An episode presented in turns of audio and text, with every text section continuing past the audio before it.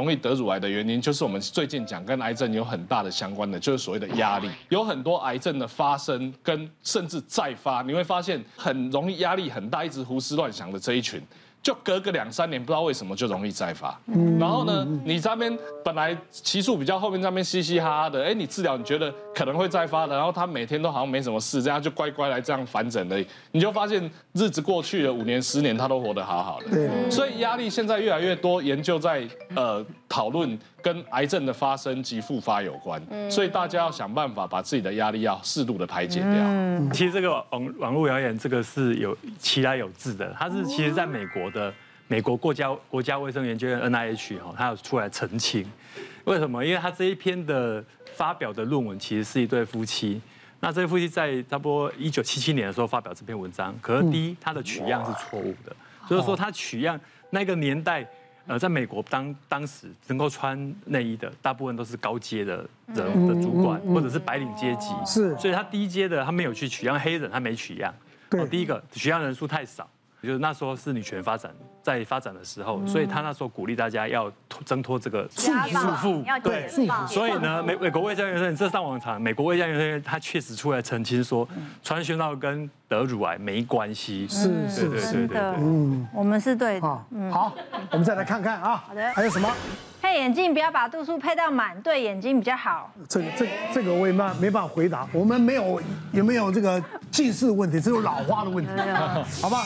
哎呦，如此是举圈，你跟举圈，因为我镭射过之后，我知道这是对的。哦，对对对。所以医生建议你把度数配低二十五到五十度。我是因为我不知道为什么，我每一次去配眼镜的时候啊，他都会帮我配一个。我真的觉得哇，好清楚哦。然后可是他就会突然把我放一个比较不清楚的，然后最后他配出来的就是那个比较不清楚的哦。然后我就想说，why？然后后来就发现以前小时候的时候，好像真的在配的时候都配超清楚的，可是超清楚的那个戴的头好痛。但我又后来又发现一件事情，因为我本身很喜欢打电动，所以我打电动的时候一定会戴眼镜。可是因为他每一次都帮我配的比较不够深，我反而发现。我每一次戴那个不够深的时候，我就讲，就会你反而会更用力的去看。可是你更用力去看的时候，我发现导致好像会不会因为这样，我反而近视会加深。所以我不知道到底这个是好还是不好。大原则应该是差，因为这个因年龄还有你的用眼距离而异。哦，举例来说，譬如说刚刚讲小朋友配镜，我们原则上是足度。那为什么有的人说要降度？其实那是一种误解，也不是迷思哦，叫误解。好，举例来说，像有时候我病人来，他就会说：“医生啊，你可以告诉我我度数几度？我等一下去配眼镜。”可是刚刚明明就只有打了一张电脑验光，所以很多人以为电脑验光的度数就是配镜的处方哦，事实上不对哦。怎么说？譬如说你电脑验光打出来可能是六百二十五度。可是我们会帮你插片验光，那插片可能譬如说从五百七十五，哦，这时候你可能哎视力只有零点九，将近一点零，哦，但是加了六百度之后呢，哎你可能一点零，然后像红绿，它会让你看一个红色跟一个绿色的红绿平衡，哎，但是如果你加到六百二十五度，也是一点零，但是已经到绿色是比较清楚，这时候就会像刚刚讲，觉得好清楚。可是呢，它已经过头了哦，所以这时候我们帮你下的处方会是六百度，就是红绿平衡，以看得到一点零最清楚的最低度数。但是是不是跟你电脑验光六百二十五比较低？不一样，所以所以就会有误解，以为说哎，就是把这个度数降度。但是有的人不是，他其实就是插到那个刚好那个度数，它是量出来，然后再去就是校正的度数。其实我觉得现在就是大家应该都是三 C 的重度使用者，所以我觉得都很难免会有一些状态不好的状况。像我自己是这一两年，我非常非常明显的感觉到就是状态不好，你就会觉得不清楚。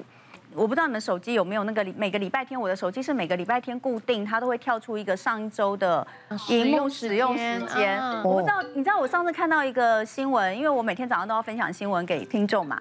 然后那个新闻就是说，台湾每个人平均的一天的这个手机的使用时间是三小时，三小时左右。我想说，怎么可能？因为我每一周跳出来都是九到十小时，每天、每天、每天工作其实都是大量用电脑、跟平板、跟手机嘛。然后晚上还要追剧，就是自己的时间。所以我觉得自己觉得就是。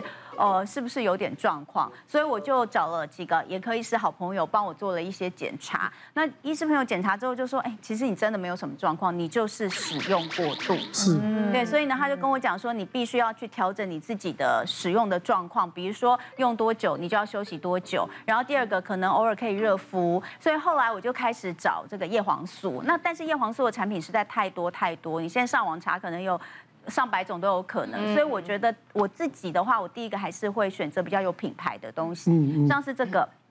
这个这个品牌它已经有七十年的历史了。哦，我我爸妈都是吃他们家的，是，是，是很多他们家的那个我们很熟悉的品牌，陪着我们长大的。对对，对，我觉得说第一个大品牌的东西还是会让我比较放心。然后第二个我也知道，就是说还是必须要好吸收，因为叶黄素有分，那就跟保养品一样，我们女生买保养品一定是特别注意它好不好吸收嘛。然后再来就是要看说这个叶黄素它是取自于什么，然后它是哪一种。那我自己以前跑医药，我知道就是。游离型的叶黄素会比较好，那它又是取自于天然的植物，是从万寿菊里面萃取的。哎，我觉得这个东西也让我觉得比较放心。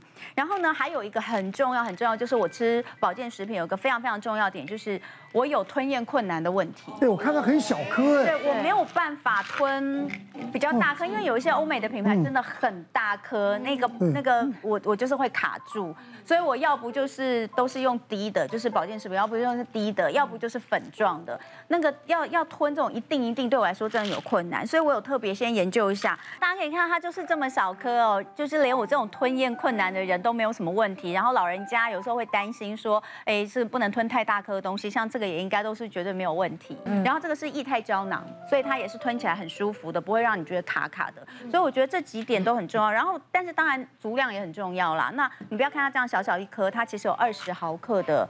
叶黄叶黄素，那这个东西也很重要。那我觉得，呃，像叶黄素保养的这种事情，其实就跟我们擦保养品还是一样，就是你一定要长期的去持续的去使用它，不能三天打鱼两天晒网。像我一两个月下来，其实我是非常明显的就觉得，哎，有神很多。那所以我觉得，其实这样的适当的保养，对我们。现在人的使用的方式，三 C 的重度使用者，或者是上了年纪了，我觉得也是啦。就是为什么是这样要看奶哥呢？看你，大家都可以一起来吃啊，奶哥。有有有有有，应该要的，好不好？现代人真的很依赖三 C 哦，就是你上班工作啦，下班休闲活动，我想没有人离得开手机跟电脑哦，所以我门诊的确有很多病人说，医生啊，怎么办？哦，当然，第一步骤一定要减少哦近距离使用手机、电脑，哈，这是最基本。